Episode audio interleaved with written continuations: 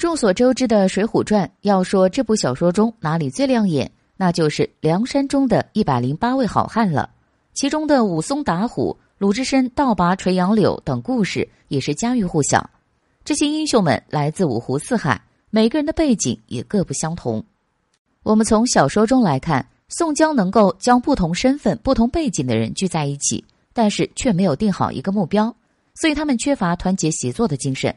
不过有几位好汉。并没有打算为宋江卖命，最终却有比较好的结局。那么这些人分别是谁呢？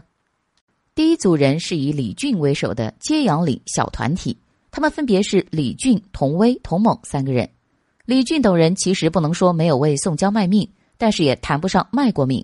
在小说原著的第一百一十三回中，李俊等人在邂逅太湖四杰之后，其实已经有了去意，并且与对方开始结拜。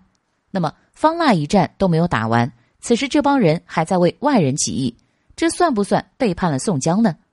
而在征讨方腊结束后，他们也是履行了承诺。后来的李俊更是当上了暹罗国之主，童威和童猛更是跟着享受着荣华富贵。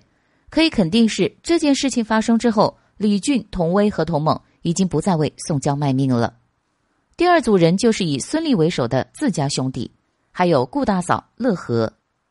梁山上的好汉们有许多都是举家一起上的梁山，例如宋江就带着自己的弟弟宋清以及父亲宋太公一起上梁山。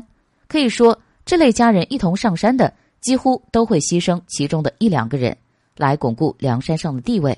那么，我们从人性的角度来看，有家人的加入就会有牵绊，自然他们也不会为那些亡命之徒而去卖命了。